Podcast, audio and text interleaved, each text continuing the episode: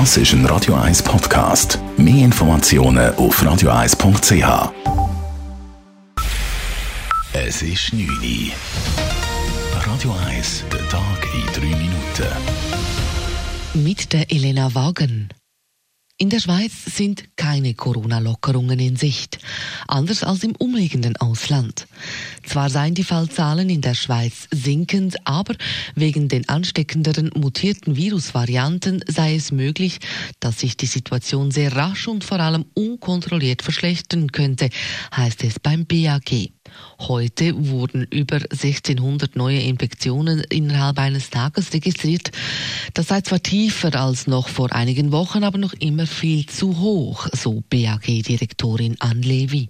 Wie wir heute gesehen haben, ist die Situation nicht so gut, wie wir gehofft haben, dass sie ist Anfang Februar.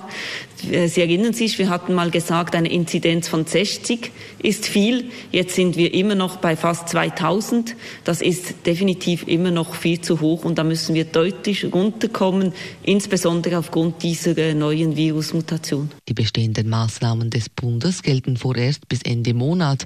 Wenn die Zahlen aber weiterhin nur so langsam sinken würden, seien Lockerungen ab März nicht zu empfehlen, so die BAG-Experten. Bei den Impfzahlen hingegen sei man auf Kurs. Trotz Lieferengpässen bei den Herstellern könne der Schweizer Impfplan eingehalten werden, so das BAG. Dies nicht zuletzt deshalb, weil die Kantone eine Kursänderung bei der Impfdosenverteilung beschlossen haben. Wie die Gesundheitsdirektorenkonferenz heute bekannt gab, werde man nun Impfdosen unter den Kantonen austauschen und so einander gegenseitig bei der Einhaltung des Impfplans helfen. Dies sei eine gute Lösung, sagt der Generalsekretär Michael Jordi, aber es sei eine Notlösung. Eine solche Tauschbörse soll aber nicht zum Regelfall werden. Wir müssen damit rechnen, dass die Impfstoffhersteller auf voraussehbare Lieferdaten und Mengen einschwenken. Ohne dieses Austauschen der Impfdosen untereinander liefen die Kantone die Gefahr, die nötigen Zweitimpfungen nicht mehr verabreichen zu können, so die Kantonsvertreter weiter. Das Stimmrechtsalter 16 nimmt eine weitere Hürde. Nach dem Nationalrat hat nun auch die Staatspolitische Kommission des Ständerats zugestimmt.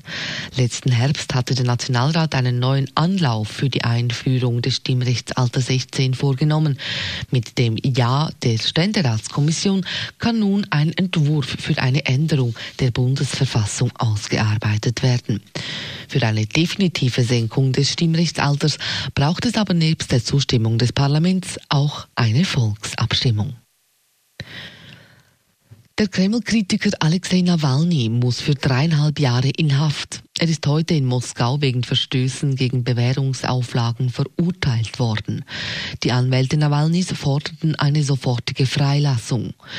Das Verfahren gegen Nawalny steht als politisch motiviert in der Kritik. Noch vor Prozessbeginn wurden heute vor dem Gerichtsgebäude laut Nachrichtenagenturen über 100 Personen festgenommen, die für die Freilassung Nawalnys protestierten.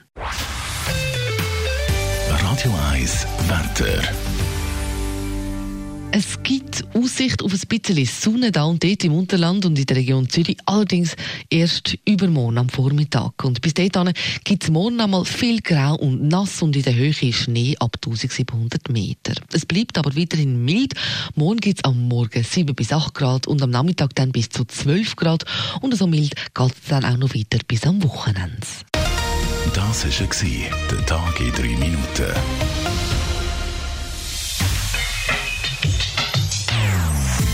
Non-Stop Music auf Radio 1. Die besten Songs von allen Zeiten. Non-Stop.